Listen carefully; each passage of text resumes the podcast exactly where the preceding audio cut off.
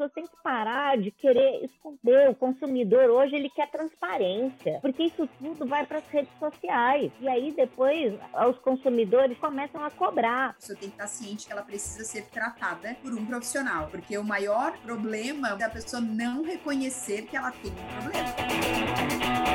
Senhoras e senhores, está começando mais um NutriMindcast. Hoje temos um assunto aqui muito delicado de ser falado, como vários que temos tratado nos últimos dias, como o caso da Mariana Ferrer, como o caso do assassinato que houve ao homem negro no, no Carrefour, que se você não ouviu ainda, está muito legal. Temos sempre especialistas no assunto, estamos sempre trazendo estes assuntos que são delicados à tona. E hoje nós falaremos sobre o assédio, o assédio sexual nas empresas, que é bem mais comum do que a gente imagina, e vamos trazer para o debate aqui as, as nuances desse caso polêmico com o ator aí, o Marcus Melling, da Rede Globo, que permanece, inclusive, até então meio em silêncio, né? Então vamos entender aqui com, com, especialistas, como a gente costuma dizer, quando a gente não sabe muito bem falar sobre um assunto, abordar tão amplamente, a gente traz especialistas. Então hoje fomos buscar a Gabriela Dias, ela é palestrante há mais de 15 anos, consultora materna, sexóloga, apresentadora de TV, influenciadora de conteúdo, né? Ela tem mais de quase 5 mil publicações no Instagram, é bastante coisa. Mais 60 Caramba, mil seguidores. Mil? É, bastante coisa. E ela tem três filhos ainda. Depois ela vai contar como é que ela faz faz essa, esse malabares aí para conseguir. Ela, tem que ensinar para a gente produtividade e gestão de tempo também, né?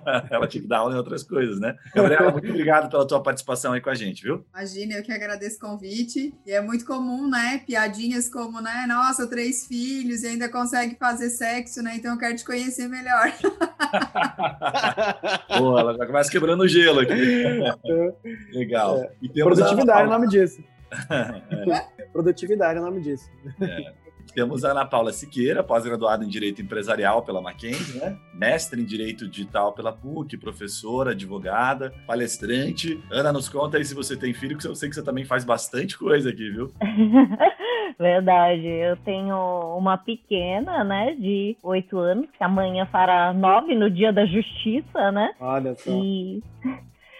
E é um desafio, né? Porque nós trabalhamos muito com educação digital e compliance e eu trabalho muito também com essas questões ligadas ao cyberbullying e ataques virtuais. Então, quem tem filho e mexe com isso vai ficando cada vez mais, né? Com o, com o coração na mão, né? Então, às vezes me perguntam: ah, e aí, já deu celular para sua filha? Eu falei: ah, quando ela estiver num asilo, a gente pensa nisso, né? Mas, enfim, tem que. Mas é, o, o que a gente fala que é importante estar sempre conversando, né? E esses, esses portais, quando se abrem no podcast, na imprensa, qualquer formato que seja, é a melhor forma de educar a população e as pessoas, né? Dos direitos, deveres e por aí vai. Legal. Depois a gente vai comentar no último bloco, lá você vai falar um pouquinho sobre essa questão do livro, né? Que você escreveu, comentários, a lei do bullying, a tua experiência aí com esse assunto, muito legal. Isso aí dá um podcast à parte. Muito bacana. Para você que está nos ouvindo e tá nos, ou está nos vendo, vou dar um contexto inicial, tá? Então, a Ana vai fazer, vai nos ajudar bastante a entender, dentro das empresas, o compliance, posicionamento, né? Como é que o empresário, por exemplo, passa por uma situação dessa ele deve se posicionar, ou a empresa em si, né, não o empresário que comete o crime, mas que acontece dentro da empresa, a dificuldade da empresa né, em se manifestar diante disso. E a Gabriela vai nos trazer muito essa visão dos efeitos, né, de como isso, do quanto isso é comum e a gente às vezes não consegue, até como sociedade, olhar para isso como deveria, né, com, uma, com, um olhar muito mais sério e dar muito mais atenção para esses detalhes que causam efeitos que a gente é, mal sabe, né, que são devastadores. Então, para dar um contexto aqui sobre o que a gente vai falar, ouve ali para você que não, não conhece tanto, também não está acompanhando tantos os, atores da Rede Globo. Eu sou um que não sei muito se você falar o nome do ator, eu não faço Eu, eu nem sabia quem, quem era esse cara, mas depois é, eu reparei, ele, ele fazia aquele programa, aquele gordinho lá na Zorra Total antigamente, agora eu lembrei. Isso, é ele mesmo, ele era bem gordinho, né? Então... Não, ele, faz, ele era um magrinho e ele fazia com Verdade, o gordinho. Com o gordinho, exatamente. Então foi em novembro de 2017 aí, né? Houve um crime sexual entre ele e a, a Dani Calabresa, depois foi revelado, outras diversas mulheres que acusaram ele, Marcus Mellen, o nome dele, né? Eu cheguei a ler a matéria, acho que a matéria da revista Piauí tá bem completa, inclusive, essa matéria. Ah, foi que eu li também. Né? Esmiuçam bastante, assim, né? Então a gente vai falar um pouquinho sobre isso e vai entender com a Ana algumas questões jurídicas. Mas para começar, eu queria é, é, perguntar um pouquinho para a Gabriela, para você nos trazer um pouco do teu ponto de vista, Gabriela, você que estuda bastante isso. É, parece para a gente que está de fora, e até mesmo como leigo, né? a gente cuida muito para fazer essa, as perguntas aqui, trazer uma visão bem de leigo, né? Que há uma relação meio de uma relação quase tênue, né? Entre o, assédio e o estupro. E o que a gente viu ali na própria matéria, e olhando um pouquinho mais juridicamente, é que ele vai ser acusado de estupro, né? Então, explica um pouquinho para nós o teu ponto de vista, aquilo que você compreende, Gabriela. O que, exatamente aconteceu? Dá um contexto para quem está nos ouvindo, o porquê da, da, da, como foi grave, né? Isso que aconteceu e as. E até para complementar a pergunta, para gente que é leigo, essa questão do crime de estupro parece uma coisa ah, muito mais agressiva, mais, mas realmente o tipo penal ele engloba outras coisas que a gente não sabe, né? Então, se pudesse comentar exatamente também, né? Talvez a doutora complementar essa questão, o que que, se, o que, que constitui, de fato, uma tentativa, um estupro, né? Seria ótimo. É, então, na verdade, é, a, a, parte penal eu deixo para a doutora. É. é, o, que eu, é, o que eu enfatizo muito aqui nas redes sociais, eu faço parte do grupo Mulheres para o Brasil de FIPA, onde a gente é, bate muito nessa questão da violência contra a mulher. E existem muitos tipos de violência, e as pessoas sempre, quando pensam em violência, sempre pensam no estupro e na violência doméstica, que seria a agressão. Mas tem vários tipos de violência: a violência verbal, a violência psicológica, né? E neste caso, ela passou passou por tudo isso, né? Porque ele mostrou genital, ele lambeu o rosto, ele foi, né, um asqueroso, né? Então, assim, a gente tem que tentar trazer luz para as pessoas, e foi que eu gravei vídeo ontem na minha rede social sobre isso, é, tentando é, orientar e tentando alertar as mulheres que aquela chamadinha de gostosa no trabalho ou lá em casa, essas coisas, elas têm limite, né? É uma linha muito tênue, a brincadeira da verdade. Aquilo que me incomoda incomoda, aquilo que passa do ponto, eu preciso me posicionar, né? E, e, é tão engraçado porque eu já li vários estudos falando sobre essa questão do assédio e a maioria das mulheres que sofrem, e eu posso dizer por mim que sofri até no vídeo, não sei se vocês viram, no vídeo eu conto uma história que eu sofri no começo do ano. Eu tava saindo do mercado e, cara, um senhor de uns 75 anos, tá? Dava para ser meu avô. E na hora que eu passei com o carrinho do lado dele, ele falou: "Nossa, que loira gostosa". Cara, me deu uma vontade de vomitar. Eu parei o carrinho, olhei para ele a minha vontade era avançar nele, né? Mas na hora que eu pensei em falar alguma coisa, eu vi que a mulher dele estava dentro do carro. Caramba. E aí eu não sei se eu fiquei com mais pena da mulher ou se eu fiquei com pena do ser humano horrível que ele era. Eu sei que eu virei as costas, fui pro meu carro e eu gravei um story muito brava, né? Porque como eu sou influenciador digital, essas ações, né, elas acabam gerando aí, né, não só engajamento, mas já serve como uma forma de alerta. E aí eu falei, gente do céu, a gente tem que se posicionar, mas eu me vi agora de mãos atadas nessa situação. E vocês não vão acreditar. E várias mulheres me perguntam perguntaram, mas que roupa tu tava? Nossa. Então, isso é a prova de quê? De Caramba. que as mulheres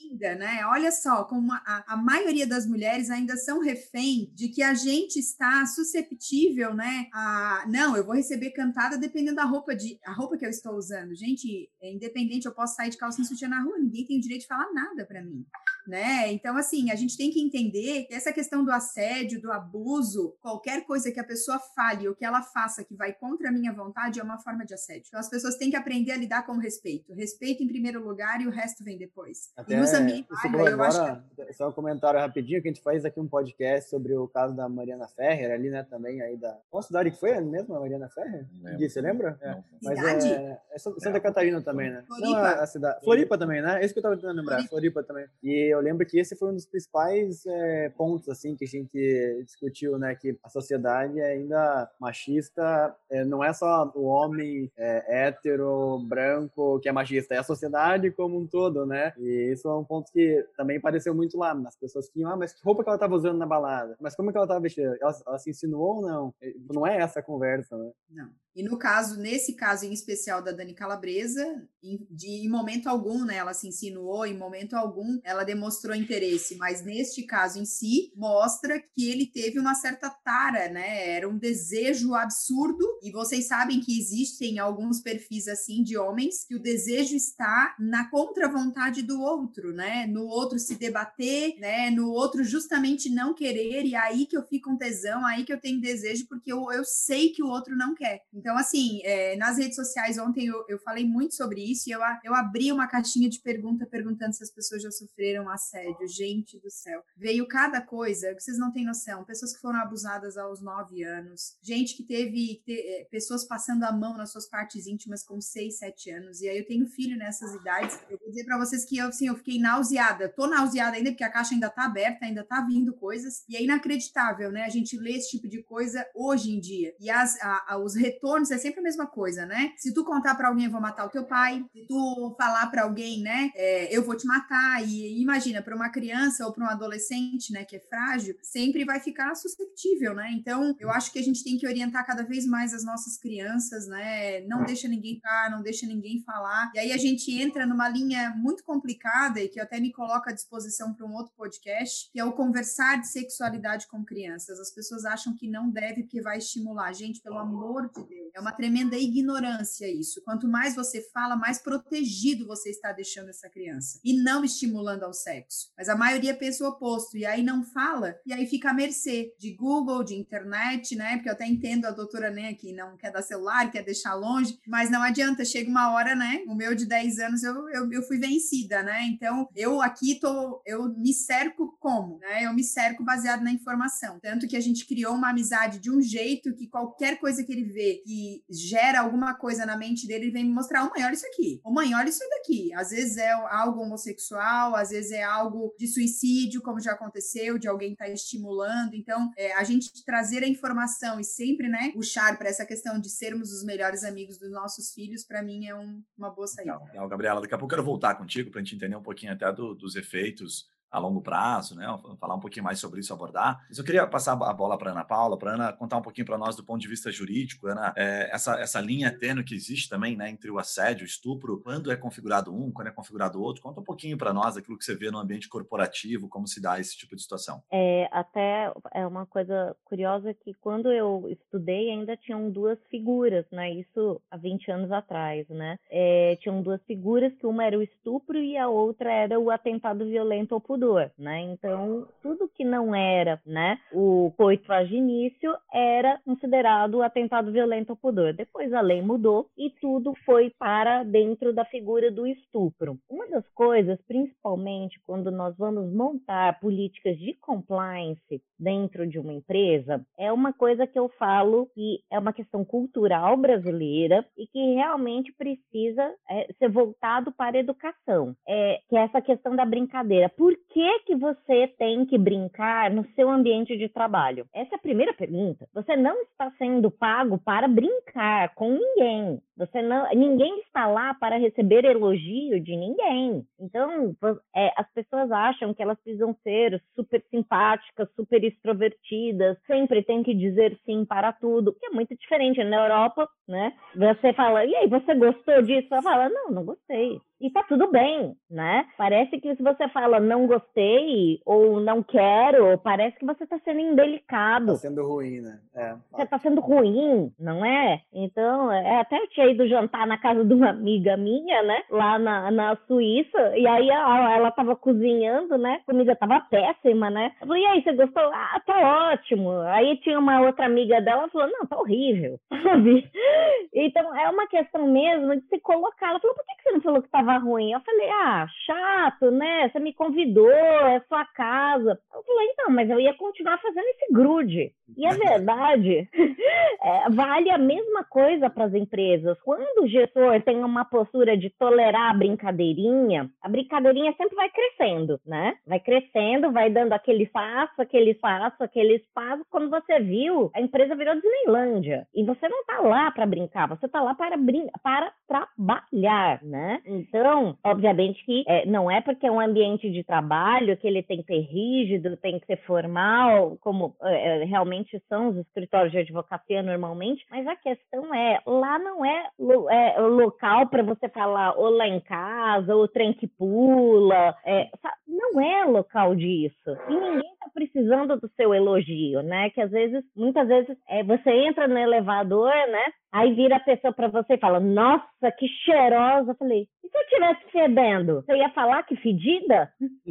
Alguém pediu a sua opinião? Sabe? Então, é, é, é, é existe essa questão. E o que eu falo do assédio é toda vez que você coloca numa posição, no caso, era um superior, né? Então você teve duas figuras. Você teve uma que foi o assédio, o assédio moral, e a outra ficou, que é passível, sim, de indenização indenização por dano moral, também vai ter aí um reflexo trabalhista em cima da empresa, porque vai se ver os canais de denúncia, quando que ela comunicou, o que, que aconteceu, parece que foi mais grave, porque na, era, na hora que ela comunicou, a empresa falou, peraí, mas só você está reclamando? Mas peraí, precisa ter uma fila do INSS aqui para reclamar? Se você não tem fila, se não tem distribuição de senha, não vale. É, é, é insano isso, né? E, e, às vezes pode ser especificamente com aquela pessoa, de fato, né? Como a Gabriela comentou, às vezes o cara tem uma tara por aquela pessoa, daí só porque é isolado o caso, então é menos importante. Exatamente, que é o stalker, né? Então você tem o stalker presencial e o stalker virtual. Então essas duas figuras, elas acontecem bastante, principalmente no, no ambiente de trabalho. É, nós falamos que no ambiente do trabalho não existe o cyberbullying, né? Ou o bullying. Existe a figura do mobbing, né? Que seria este assédio moral e que muitas vezes se dá ali no malfadado grupo de WhatsApp, que é uma das coisas que eu também falo muito nas empresas. Eu falo, olha, você está fazendo política de compliance, a primeira coisa que você tem que terminar na sua empresa é com o grupo do WhatsApp.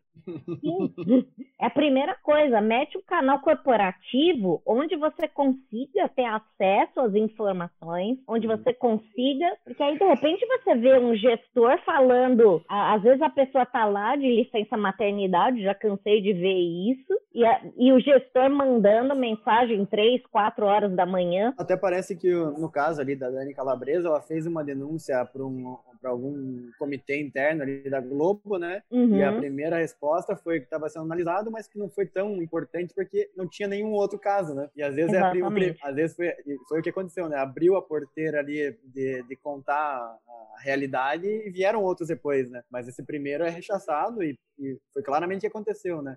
Não foi dado tanta importância inicialmente porque não tinha nenhum outro caso com a mesma pessoa. E um dos casos, por exemplo, principalmente nesses casos de estupro, né, que é essa figura aí do 213 aí do Código Penal, foi muito importante isso que você colocou, é, ela se reflete no cível porque essa mulher, depois que ela sofre essa forma de abuso, é, gente, é que nem você amassar o papel e achar que você vai passar o ferro de passar roupa em cima e o papel vai ficar lisinho depois. Ele não vai. Então, o que acontece? Essa parte da indenização, você tem uma indenização de danos morais sofrido e tem uma questão que são os danos materiais. Que danos materiais são esses? Essa mulher vai precisar, obviamente, de um acompanhamento de um psiquiatra, de um psicólogo e para que ela volte a ter uma vida sexual normal, ela precisa sim do acompanhamento de uma psicóloga. Até para que ela possa se colocar de novo na vida dela, no papel dela como mulher. E foi muito curioso numa determinada ação que nós estávamos é, pleiteando isso para uma mulher que tinha sofrido essa forma de abuso, que é, a parte contrária falou que não era, não, não precisava é, fazer encaminhamento para psicóloga, porque afinal você não precisa ensinar ninguém a transar. Eu falei, gente, a pessoa não entende entendeu nada do que, que se trata, né? E felizmente aqui o Tribunal de Justiça do Estado de São Paulo entendeu que sim, né? Que a vida sexual faz parte da vida da pessoa, né? E que esse acompanhamento também precisaria ser indenizado por essa pessoa que causou o dano, né? Muito legal, Ana. Acho até que dá para a gente passar a bola para a Gabriela para comentar um pouquinho sobre isso, Gabriela, sobre a questão eu vou ser sincero, eu gosto de fazer esse papel bem de leigo, né? talvez até o Yuri concorde comigo, a gente não sabe muito bem exatamente né, o papel da sexóloga, que área exatamente, como a Ana fez aqui um, uma, um comparativo entre a psicologia, a psiquiatria e a sexóloga. Opa, peraí, até eu não imaginava, confesso a você. Então, conta um pouquinho sobre qual seria exatamente esse trabalho. Eu vou pedir, Gabriela, se você puder, comenta um pouquinho sobre como a mulher deve abordar esse assunto na empresa. Porque, por exemplo, a gente tem empresa, nossa empresa não é tão grande, mas, por exemplo, são 20 pessoas internamente, né? Acho que um terço da empresa, o que mais é devem ser mulheres. E tem mulheres muito bonitas na empresa. Então a gente sabe que num ambiente como esse é muito comum é aquela linha tênue da brincadeira e quando a coisa fica séria. Então, o que, dá para ensinar, né, Gabriela, para essas mulheres para, olha, peraí, que não, esse, esse, tipo de comentário não pode. Como a gente cria cultura, a gente como empresário, porque às vezes a gente deixa aquilo acontecer e acha que tá tudo bem, para ser sincero. Então fala um pouquinho para a gente dar um pouco de aula para nós, para a gente saber como se posicionar mesmo, né? É, eu acho que essa questão da intenção, todo mundo quando fala já sabe, né? Esses dias uma mulher me perguntou, eu acabei de me divorciar, que roupa tu acha que eu, eu devo postar nas redes sociais? Eu falei, essa pergunta tu já sabe a resposta. A gente sabe quando a gente está provocante, ninguém precisa nos dizer. E em relação às brincadeiras, às falas, aquilo que a gente fala para o outro, a gente sabe quando a gente quer mexer com o outro. Às vezes eu não preciso nem falar, eu só olho. Com o olhar eu já sei o que fazer no outro. Né? E nós mulheres temos isso muito, muito interno em nós, esse poder de sedução, né? Então uma mulher ela sabe o que ela tem que fazer. Eu acho que o homem muitas vezes que quer ser amigo, quer ser parceiro e acaba se perdendo nesse caminho. Eu acho que o tratar normalmente como ele trata um homem, essa seria a, a, o ideal, né? Como a doutora falou, brincadeiras do ambiente de trabalho, mas para quê? Nós estamos ali para trabalhar, não para brincar, né? Então eu acho que essa linha tênue que muitas vezes é construída, e isso é até um problema, porque muitas pessoas acabam brincando tanto que às vezes chega uma hora que não consegue nem chamar a atenção do outro, que acaba virando amigo, né? E acaba não conseguindo mais desempenhar o papel de líder. Mas, enfim, em relação ao meu trabalho, gente, o que que acontece? A maioria das sexólogas são psicólogas. Eu não sou. Eu sou enfermeira obstetra. Eu fiz mais de 500 partos normais e foi através dos partos que eu me apaixonei pela sexualidade. Eu costumo brincar que de vagina eu entendo, né? Que imagina, 500 eu já vi de todas as cores, formas e tamanhos, né? Nesse universo da, sei lá, dos partos, as pessoas não conseguem fazer essa relação. Mas eu posso garantir para vocês, e tem vários estudos que falam, que o parto vaginal, o trabalho de parto, ele é muito semelhante à, à relação sexual e ao orgasmo. A gente entra na partolândia, né? E eu sei porque eu tive uma cesárea, tive dois partos na água, né? Como eu sempre sonhei, de cócoras. E a gente realmente, assim, não vou dizer, né, que não chega nem perto de um orgasmo, que aquela dor lá é aquela dor, né? Mas tem muitas coisas que se assemelham, né? Então, vendo as mulheres naquela situação e a maioria delas já com medo do retorno à vida sexual, eu vi o quanto a sexualidade era um assunto que era um campo de ninguém. Ninguém queria conversar, ninguém queria falar. A maioria dizia para mim: "Ah, eu perguntar, pergunto pro médico, o médico diz: "Ah, eu tô sem tempo, na próxima consulta a gente conversa". Ah, eu pergunto para uma amiga: "Ah, não, ah, guria, vida sexual entre amigas é só para falar que o marido é uma bosta e não quer mais transar, que tá super ruim. É muito difícil uma, uma roda de amigas que digam assim: "Não, guria, tu tá tendo orgasmo". Não, vou te dar uma dica. Mas tu pega no clitóris lá, tu pega o pênis dele, dá uma esfregadinha lá que não tem como tu não chegar. Não tem ninguém que fale coisas boas. O Yuri tá afinado.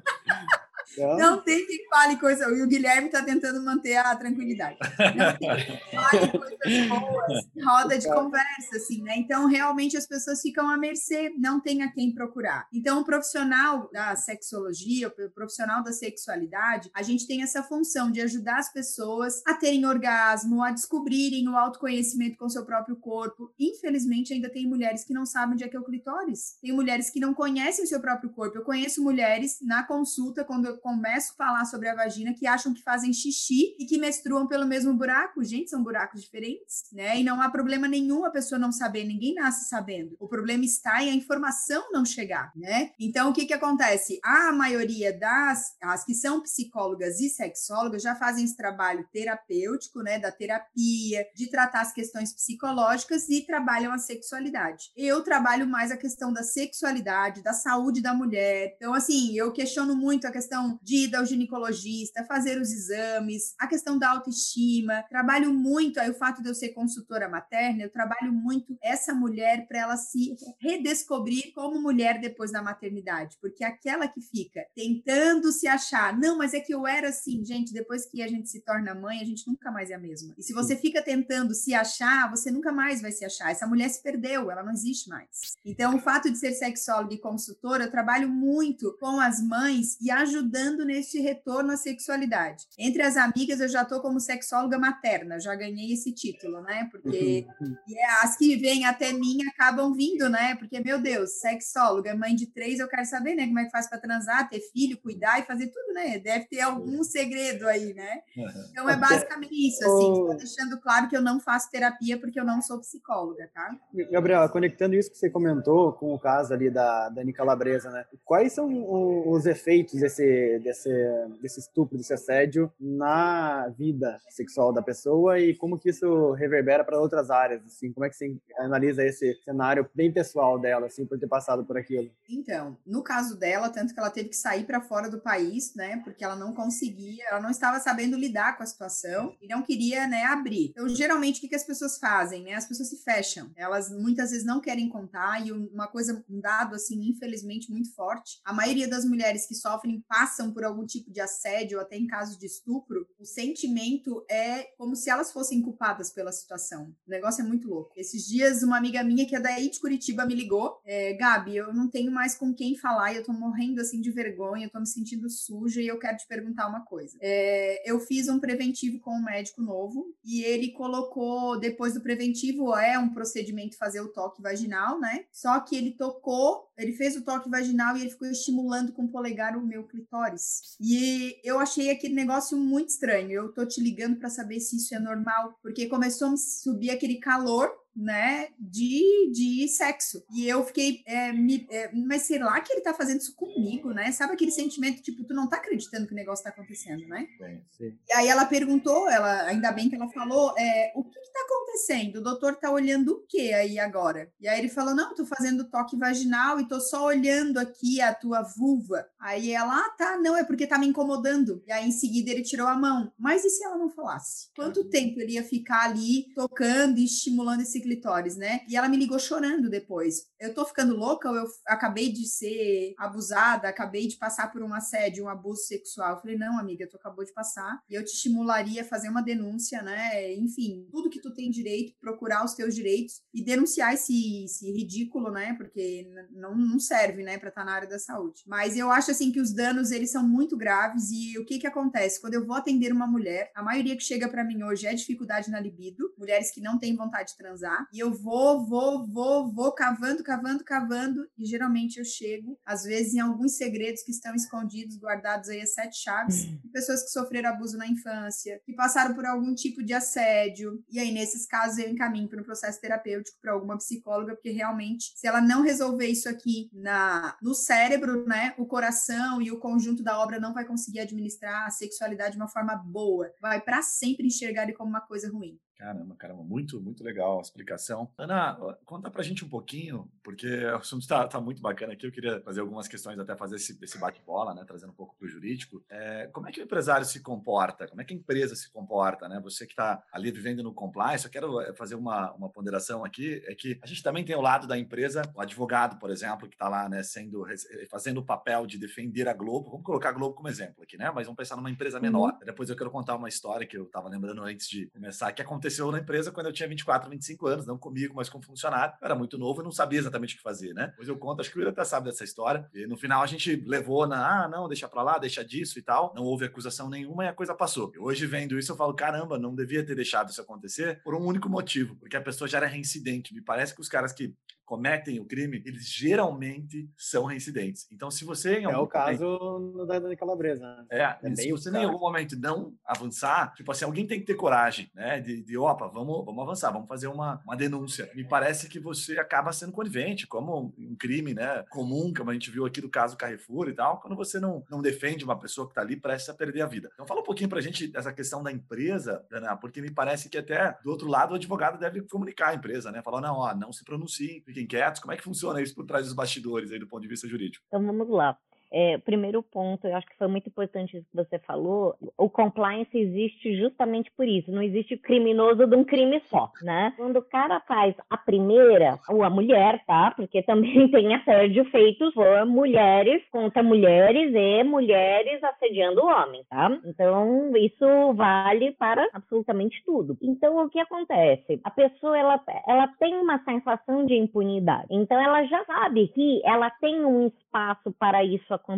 Ou o espaço é cultural, tá? Da própria cultura ou do bairro que ela vive, ou aquele espaço existe dentro daquela empresa. Não, tudo bem, aqui é terra de ninguém, todo mundo pega todo mundo, o amor é livre. Bom, enfim, o amor ele pode ser livre, mas precisa ter a, a anuência de todos os envolvidos, ok? Então, uma das coisas que eu sempre falo é, dentro das políticas de compliance, o primeiro ponto que eu sempre gosto muito de falar para o empresário é sobre a transparência e a verdade. É, existe uma coisa que ainda tem muito do nosso país, que é uma questão que eu te digo que é da península, de todas as penínsulas, tá? Itálica e ibérica, que a gente tem uma influência muito forte, que é esconder as coisas. Ai, não, esconde, não, não fala, não fala que não, não, não, imagina, isso não acontece aqui. Gente, quando eu acho que é muito mais sincero e justo você, de repente, assumir a postura, puxa, isso aqui deu errado, não foi certo, a minha postura como empresário não foi certa. E agora eu tô tendo uma postura de homem ou de mulher e, e estou colocando que isso aqui está errado, vem aqui, você que sofreu aqui dentro da minha empresa, vem cá, vamos conversar abre essa porta do diálogo. Por que, que tem que ir para ação judicial? Por que, que não se pode fazer uma composição? Óbvio que a parte criminal, eu não estou falando de composição na parte criminal, tá? Estou falando de uma composição na parte de indenização, na parte de um suporte, de um suporte médico, é, psicológico para essa mulher, para esse homem que eventualmente sofreu esse abuso. É, é, no caso, nós estamos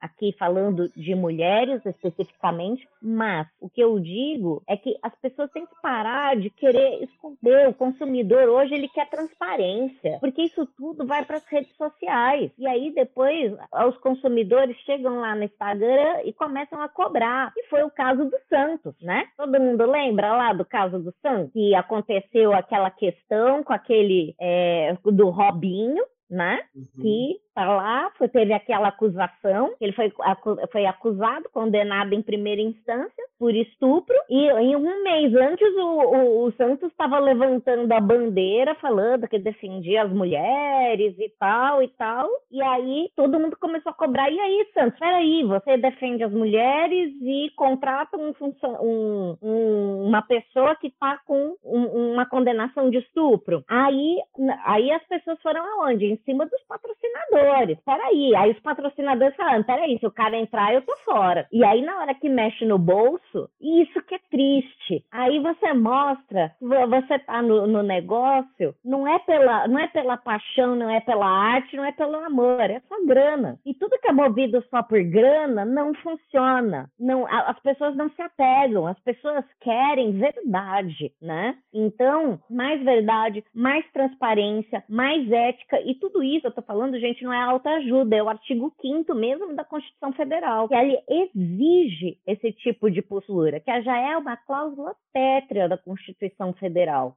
O, o, o, empresário, né, que não se posiciona dessa forma, ele vai morrer no século 21, porque tudo se dissemina muito rápido. Ou você se posiciona de uma forma assertiva e fale, errei, vamos, vamos, vamos tentar corrigir. Para isso tem conceitos de justiça restaurativa, tá? É, justamente para tentar repor as partes ao momento antes do dano. Obviamente a gente sabe que tudo não repara, mas uma grande parte sim. E uma coisa coisa que eu vejo também é que as empresas comandadas por mulheres, elas têm um perfil muito mais assertivo no compliance. E principalmente nisso. Acho que a mulher ela é muito mais fácil de falar, eu errei. Vamos, vamos, vamos olhar o que, que aconteceu aqui.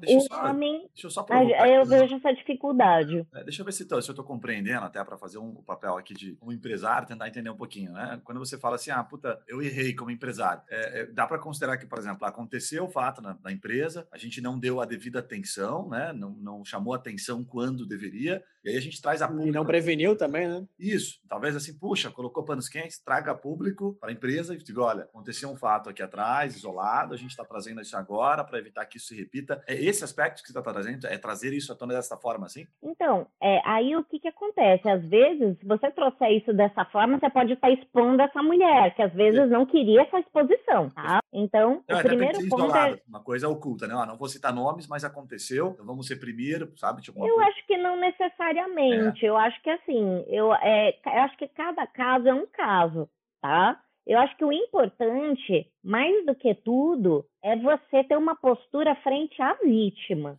Porque na hora que você tem ética com a vítima, você tem ética com o seu consumidor, você tem ética com os seus fornecedores, você tem ética no seu Instagram, você tem ética é, no seu Facebook. Tudo gira em torno desse princípio. Por isso que eu falo, quando você atende aquele que está sofrendo, que é o mais fraco, que é aquele que ah, foi lesionado, é, esse empresário naturalmente ele vai ter essa outra posição subsequente. Isso eu acho que é muito bacana. E a pessoa que esconde, que tapa tudo, né, que fala não, né? Eu até ouvi algumas declarações falando que né, nessa questão da Dani Calabresa falando, não, nós precisamos de provas incontestáveis. Mas peraí, você quer o quê? Um nude? O que você quer?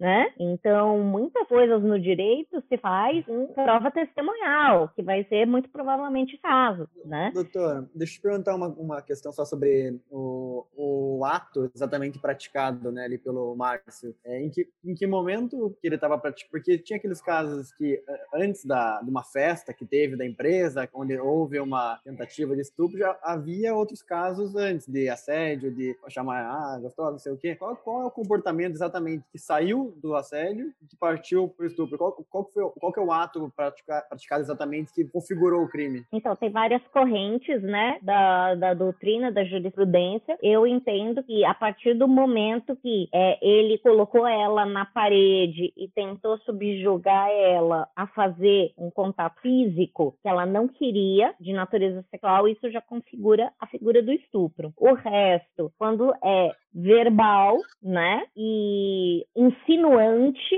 a gente ainda tá dentro do assédio, né? Tolerável, intolerável, tá? Então ainda tem uma outra figura no Código Penal que é a importunação sexual, que seria até uma contravenção penal que nem sei por que, que existe isso, né? É, a gente também tem um Código Penal muito antigo. A gente tem um Código Penal de 1940, gente. É, é. é, é um Código de 1940, sabe? Que ainda falava do conceito, isso que todos vocês colocaram da roupa, era uma coisa que existia antes sobre o conceito de mulher honesta. Existia isso dentro do código e foi revogado posteriormente pela, pela jurisprudência, e que era a figura do rapto, né? Então, o rapto, ele era você tirar mulher honesta, né? Você tirar ela da casa dela, do escritório, da casa do pai, para fim libidinoso. Então, ou seja, você não poderia rapar prostituta você poderia, você não poderia, é, é, é, era só uma mulher honesta, ou seja, ou casada ou solteira e virgem. Sabe, Ana? Essa era a figura do Código Penal, que era, e todo mundo fala, ah, porque raptaram fulano. Eu falo, querido, a figura rapto, não fala mais, já tá, tá, tá tão velho que, que já até revogaram isso, de tão feio que é. Sabe que você falou do Código Penal, é interessante, a gente gravou um podcast recente sobre o trainee da Magazine Luiza e nós trouxemos aqui um ativista professor Sidney, inclusive, se você estiver ouvindo, um abraço para ele. E a gente começou Programa de treino para negros, né? É, como, como uma, uma percepção, confesso a você, porque a gente acaba vendo muito vídeo antes de começar a ver comentários das pessoas, né? Então a gente tenta extrair dos comentários uma, algumas perguntas, coisas comuns, para a gente poder construir aqui um debate legal. E a gente, eu vi os comentários e a grande maioria eram negros, dizendo que o Magazine Luiza estava sendo racista, né? E aí quando a gente começou o podcast, ele deu uma aula para a gente, tá muito bom, inclusive, esse episódio, em que ele fala que aquilo era um efeito reparatista. E ele fala que o Magazine Luiza, de fato, levantou aquela bandeira consciente, né, de que eles estavam fazendo um efeito reparatista. Ele trouxe dados para isso, né? 57% da população é negra, as posições né, de, de, liderança geralmente não são representadas pelos negros, não há uma compatibilidade ou uma, uma, uma proporcionalidade, né, que justifique. Ele trouxe uma aula para nós, foi muito legal. Então, quando você fala na justiça, a própria justiça é enviesada, né? As leis são muito antigas, elas têm um viés, precisa ser totalmente atualizado. Mas eu queria passar, eu só eu provoquei isso para que as pessoas possam ouvir, porque realmente está muito legal. A gente começou um podcast de um jeito e saiu de outro. A gente sempre aprende muito aqui. Eu queria passar a bola para a Gabriela, é, perguntando para a Gabriela, acho que talvez até um pouquinho mais, Gabriela, sobre essa questão do efeito em si, né? Porque quando a gente olha para a sociedade, perceba assim, né? Você comentou que, puxa, as mulheres têm dificuldade de falar sobre sexo com até mesmo com os filhos, né? É, e aí aquilo vai gerar, um, de certa forma, um reflexo na sociedade, como todo aquela criança é, vai, vai crescer sem ouvir ninguém falar sobre aquilo. Não sei se ela, eu vou falar uma besteira aqui, você me corrija se eu estiver errado. Se ela pode correr o risco até de ter filho antes da hora, se isso procede ou não, enfim, as consequências que isso tem. E se você percebe que está havendo uma mudança. Porque se não tá vendo uma mudança, é, parece que a gente consegue enxergar caos, né? Tipo assim, tá vendo uma melhora? Como é que tá isso na tua percepção? Você que estuda isso, né? Então, o último ano que eu trabalhei fazendo parto na maternidade referência aqui do Sul, eu fiz um registro com as iniciais das mães, a idade e o parto onde foi. Se ele foi na água, se ele foi na cama, na cadeira de rodas, na emergência, porque como eu trabalhava plantão, é nos... eu fiz parto em todos os locais do hospital, assim. E me chamou a atenção, porque quando eu fui transcrever isso do papel para o computador, eu fiz 43 partos de menina de 13 anos. 2013. E dando aula na universidade aqui do Sul ano passado, conversando com os alunos sobre gravidez na adolescência, quando eu peguei essa lista na mão e conversando com eles, a gente ficou absurdamente assustado porque a gente foi na cidade, no posto de saúde central e a gente foi trocar uma ideia com o pessoal que estava trabalhando ali, e realmente o número é gigante. E o Ministério da Saúde, em fevereiro deste ano, lançou a campanha Adolescência Primeiro, Gravidez Depois. Então, juntando todas essas informações, realmente tu falasse perfeitamente. E a falta da informação, ela deixa sim as adolescentes à mercê, né? Por exemplo, vou usar um exemplo bem claro, tá? Eu sempre perguntava para as adolescentes que eu fazia o parto, ou que eu cuidava em trabalho de parto, mas o que que me, o que que aconteceu, Flor? Me conta. Tu, tu não te cuidou? Porque assim, eu cheguei a fazer parto de menina de 14 anos que disse que a gravidez foi planejada. Tem de tudo, tá, gente? Às vezes a vontade é sair de casa, às vezes a vontade é. Tem inúmeras. A gente não sabe o que, que passa na cabeça das pessoas. Depende. Tem que bem o contexto daquilo, né? Sim, são vários contextos. Às vezes, assim, a mãe estava cuidando da filha ali, né? E tu olhava, nossa, você é muito jovem. Não, não, não. Eu tive, eu fui mãe aos 15, a menina tinha 13, né? Tipo, achando assim que tinha muito mais, né? E, tipo, a mãe era ia ser vó com 32, né? Tipo, meu Deus, super jovem. Então, assim, o que que acontece? Aí elas me falavam: "Ah, tia, a camisinha estourou". Gente, a camisinha estourar é falta de informação, porque não deixou aquele espaço para o sêmen ficar. Ah, eu achei que tinha que tomar anticoncepcional só no dia que transava, tinha que tomar todo dia. Hum. Ah, eu achei que eu ia ser igual minha mãe, minha mãe levou cinco anos para engravidar, eu achei que eu ia levar também. Então, assim, tudo isso são informações muito básicas, né? São é, coisas é, é, cada dia mais, tá? E aí eu vou dizer com propriedade, porque como eu passei e passo muito essa imagem de sexóloga, eu sou a sexóloga que não fala palavrão, né? Que não fala. E aí o que que acontece? As mães estão indicando o meu perfil para as filhas. E aí as mães vêm me dar feedback. Gabi, eu tô te indicando porque eu tenho plena certeza de que ela vai poder te ouvir, tu vai fazer educação sexual. E aí eu sempre falo, cara, isso é muito sério. Eu não estou aqui para fazer educação sexual. Educação sexual é responsabilidade dos pais. E pior, tem os homens que acham que dar um filme pornô pro filho assistir é educação sexual.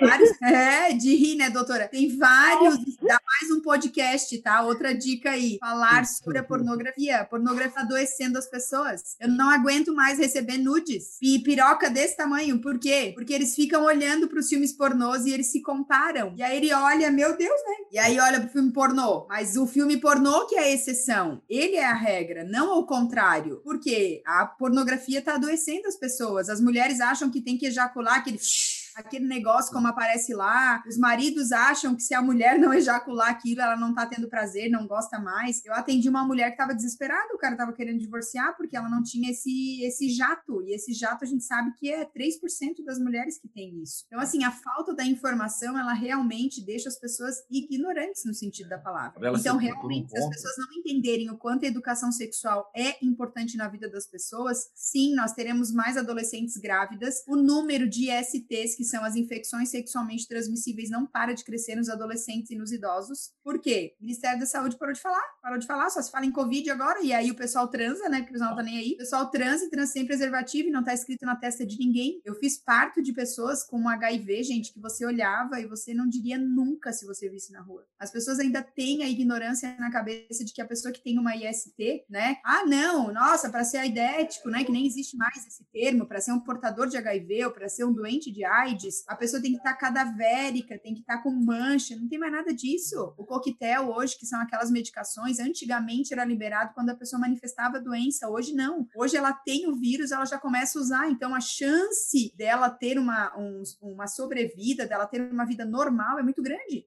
Então, assim, a, gente precisa entender que é, coisas básicas a gente precisa conversar. Eu tenho até alguns vídeos no Instagram falando que até cinco anos é uma fala sobre sexualidade. Nossa, Gabi, cinco Cinco anos, sim, cinco anos. Quando a criança olha para ti e pergunta, mãe, como que o bebê foi parar na tua barriga? Mãe, da onde que eu vim? Gente, essa história de cegonha, pelo amor de Deus. Eu fiz, eu já dei palestra em escola de criança, depois de eu falar o que, que é sexo, criança de 12 anos, tá? Começar a chorar. E aí eu perguntar, nossa, o que, que tá acontecendo? A tia falou alguma coisa que tu não gostou? Não, não, eu tô profundamente decepcionado com a minha mãe. Porque a minha mãe diz que uhum. mentir é a coisa mais horrível do mundo. E a minha mãe mente para mim há 12 anos. Que faz 12 anos que eu pergunto o que é sexo, e a minha mãe fica dizendo que é a cegonha, que não sei quem trouxe na porta, que não sei o quê. Então, assim, a gente tem que entender que se a pergunta chegou, a informação tem que chegar também. Claro, né? A gente, assim... até, até vou falar uma coisa bizarra. Eu dou, eu dou palestra em escola e eu, eu tava falando sobre o perigo dos nudes, né? E eu explicando essa questão tal, e eu falo... E assim, você tá achando, né? Eu tava falando ali com sexta, sétima série, você acha que já tem algum conhecimento, né?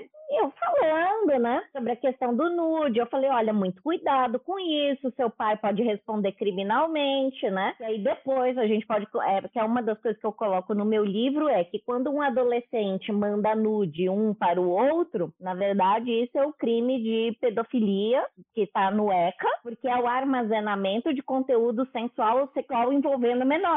Então você tem o dono da linha, que é o papai pedófilo 1, e o dono da linha, papai pedófilo 2, tá? Então, nós temos sim essa questão. E aí eu comentando isso com as crianças, aí me levanta um fala assim, mas o que é sexo? Aí parou a palestra toda, aí eu.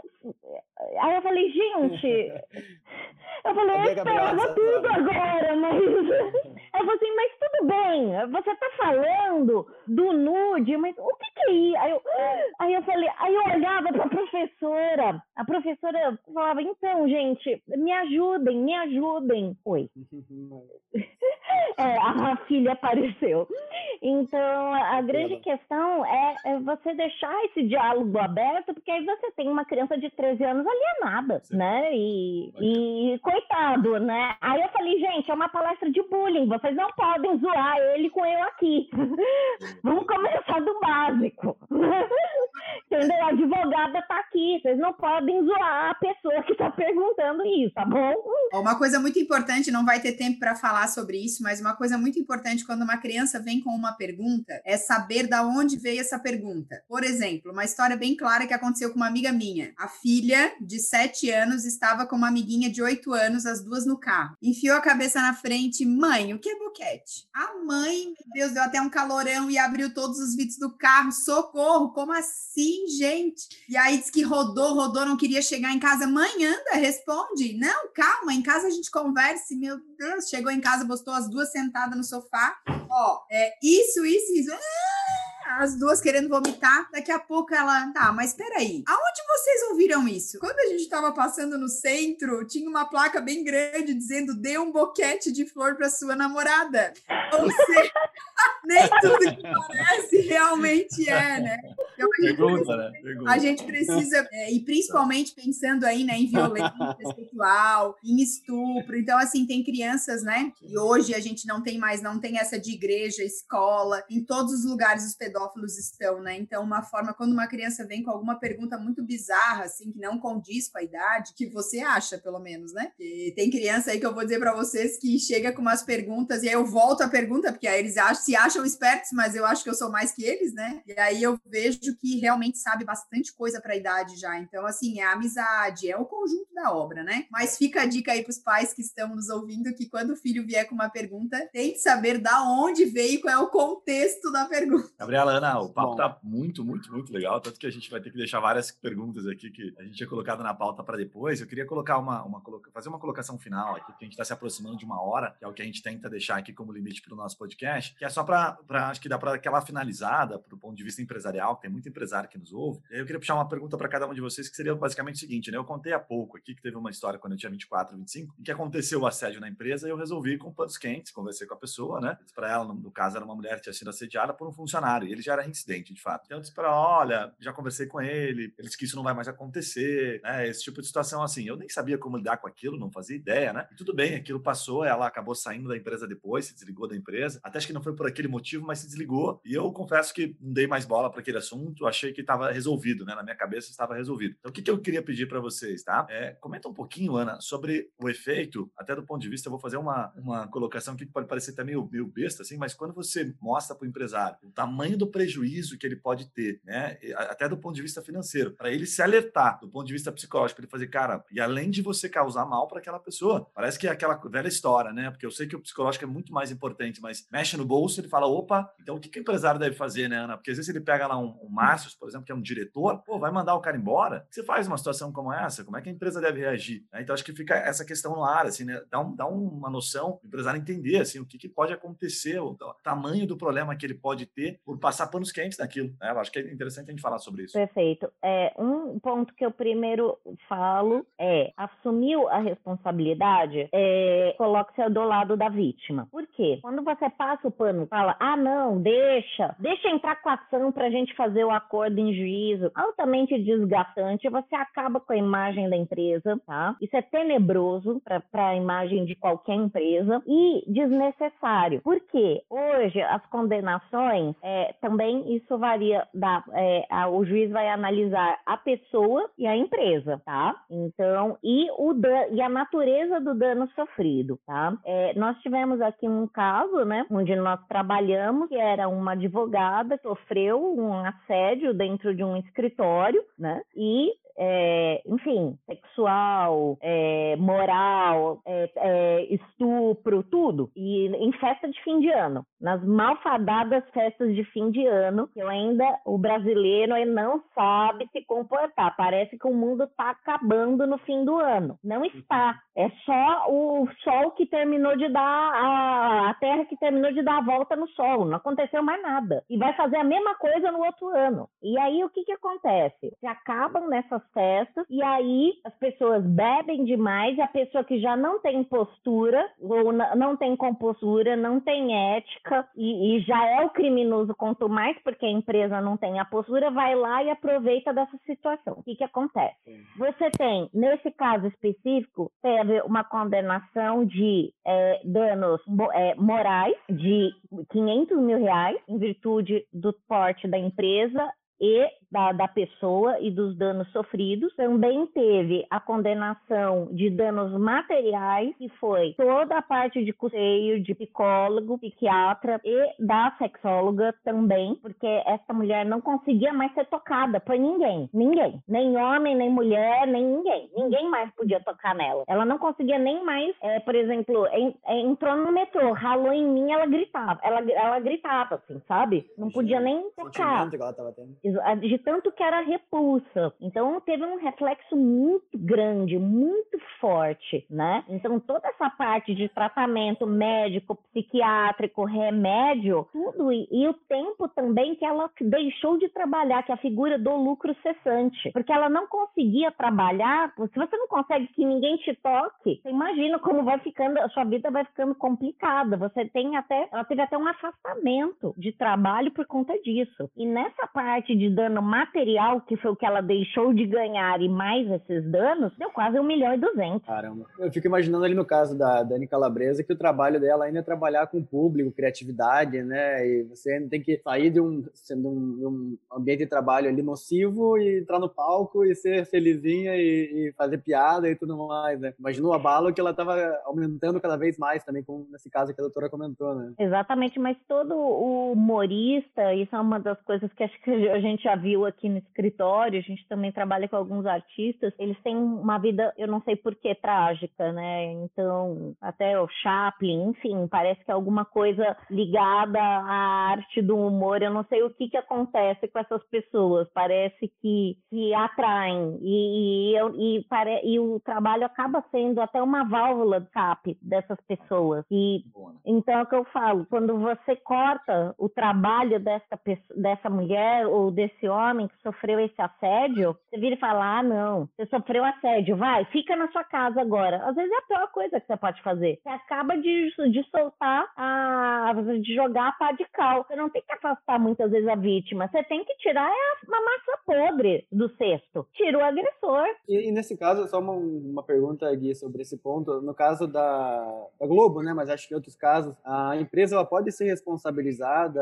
é, civilmente por não ter resolvido resolvido antes ou ter sido, entre aspas, aqui conivente com a situação? Ou não? É, um, é muito difícil eh, conectar a ação de uma pessoa com a empresa que ela entre aspas, representa, ou enfim, tem como criar essa conexão? É normal isso? É, geralmente isso tudo acaba sendo abordado aí na esfera trabalhista, mas assim, a parte civil, se tiver a parte, é, e provavelmente tem que, as, as, grandes empresas, toda vez que tem alguma forma é, de denúncia disso, você tem uma, você faz a documentação, né? É, é por isso que é importante ter essa figura do compliance para você documentar é, e, pra, e você tem que ter processo e você tem que ter procedimento, né? Que não adianta falar, ah, tudo bem, eu recebi a denúncia. Ah, tá, mas você é o primeiro caso. Não vamos fazer nada, você é o primeiro caso. Vamos esperar o segundo, né? O que, que é isso, gente? Não, não funciona assim, né? A gente não, é, é, não tem que esperar o segundo caso. Você já tem que ter o processo na linha de produção. Receber o processo,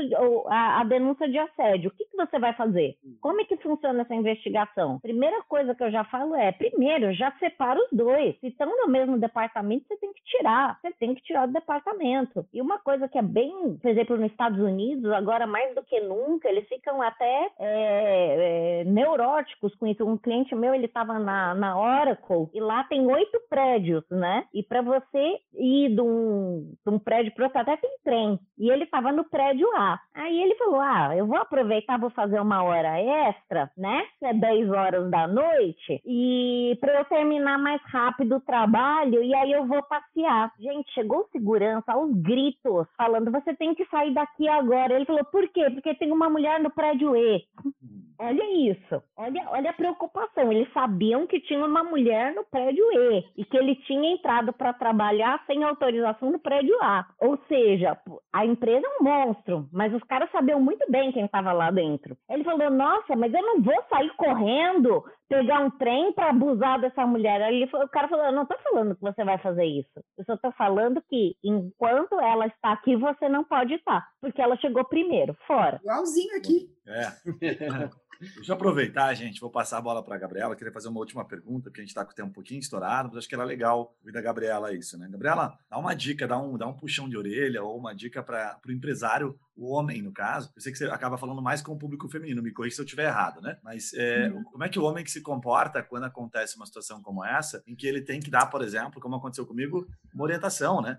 O que o empresário faz, porque às vezes ele, se ele passa só para o jurídico, ele consegue, por exemplo, é como se eu perguntasse para você, uma pessoa que é incidente, tá? um cara que é vagabundo, que faz isso, certo? Tem como a gente, como, como homem, tentar ajudar? O que você diria assim para uma pessoa de ah, E para o pequeno empresário, né, que não tem uma equipe interna para lidar, às vezes é, não tem equipe de RH. É uma pessoa tipo, que é tipo, boa, né? Então você fica naquela puta ética, né? Ou manda embora e perco um, um bom gerente, está colocando de maneira muito clara aqui, né? Ou ajo com ética, ou tento corrigir aquela pessoa, tem correção. Como é que você vê isso, Gabriel? Então, eu acredito, eu ainda acredito no ser humano. Tem hora que às vezes eu acho que eu tô errada, mas eu ainda acredito. Então, eu acho que todas as pessoas que erram, elas têm o direito de muitas vezes reconhecer o seu erro e tentar mudar. É, a gente tem que pensar que as pessoas agem, às vezes, com, sei lá, né? Às vezes a pessoa não estava no bom dia, às vezes aconteceu alguma coisa, sei lá, são gatilhos que a nossa mente tem que às vezes tem quem nunca viveu alguma situação de não se reconhecer. Claro que num caso desse, para mim não tem muita justificativa, é que nem quando acontece uma traição, né? E às vezes é alguém conhecido e vem conversar comigo: "Ah, Gabi, é porque isso, gente, para mim trair é uma escolha", né? Então, num caso desse, a pessoa também é uma escolha ela assediar outra, né? Então, nesse caso, eu acho que em empresas, eu acho que essa pessoa precisa ser encaminhada para um tratamento, né? Essa pessoa tem que estar ciente que ela precisa ser tratada por um profissional, né? Ou por um psicólogo, de repente até por um psiquiatra. Ela tem que passar por um tratamento. Se a pessoa não reconhece que ela tem um problema, aí realmente eu afastaria, porque o maior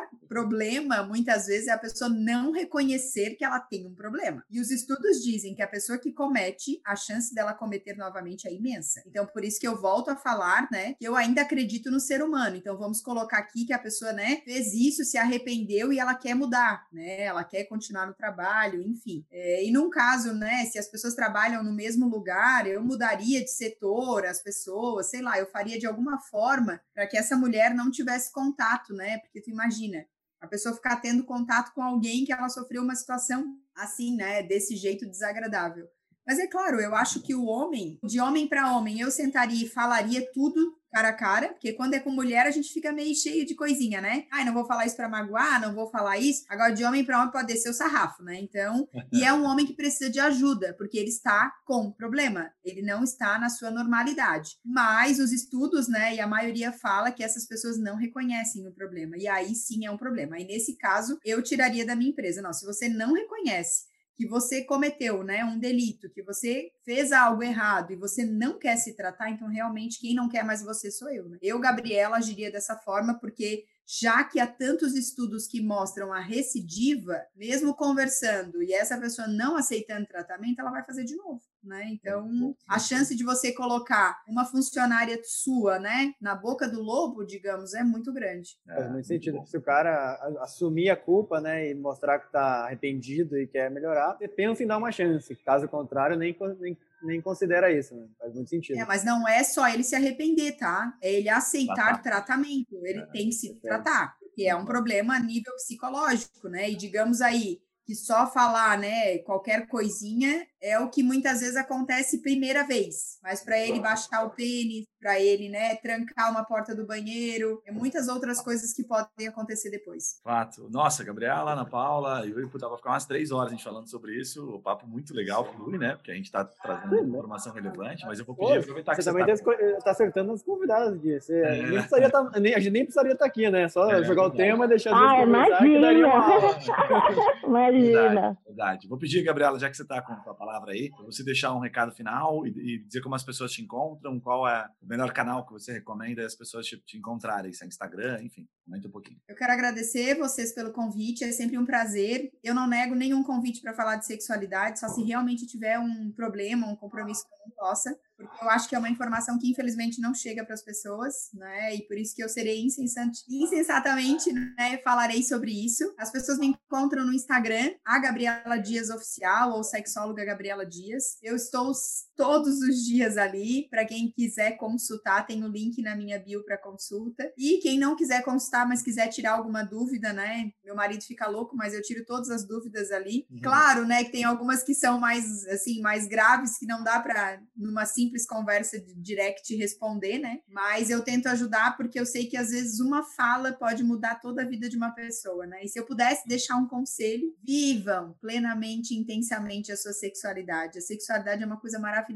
né? E o sexo também. Não é para ser uma coisa, um fardo, um peso, uma coisa ruim. É isso que a sociedade, que as pessoas querem colocar na nossa cabeça, nós mulheres. Mas quando a gente vira a chave, a gente entende a beleza do sexo, tudo que a gente pode ganhar de contribuição com ele, a liberação hormonal, ficar mais calma, mais tranquila, a gente entende que ele é uma coisa boa. Então era isso. Legal, muito bom, Gabriel. Legal. Obrigado pela tua participação, foi sensacional. Ana Paula, por gentileza, nos deixa aí os seu, seus dados de contato, o recado final. É, o recado final que eu acho que a gente precisa investir na educação digital. Porque hoje todo mundo passa muito mais tempo aqui, né, nesse mundo virtual, né, do que em qualquer outro lugar. E nós precisamos saber os nossos direitos e nossos deveres. Da mesma forma que a gente precisa estudar, né, para dirigir dirige um carro, né? Pra, tem que fazer a provinha do Detran, depois você faz a prova, mas infelizmente ninguém faz prova para mexer com a internet, né? E aí sai todo aquele show de horrores, e aí tem crime, e aí tem ato ilícito. Então, e também dentro das empresas. Se alguém, muitas vezes, até por essa questão cultural, né? Se a pessoa, você sabia que isso é estupro? Você sabia que você é um estuprador? Às vezes a pessoa não tem essa, essa consciência. Não sabe mesmo, não sabe mesmo. Então, às vezes, você tendo direto e muito assertivo é, é, é o melhor caminho. E assim, deixo aqui, é, a gente tem um site de educação digital e treinamentos em educação digital, que é o www.classnet.tech,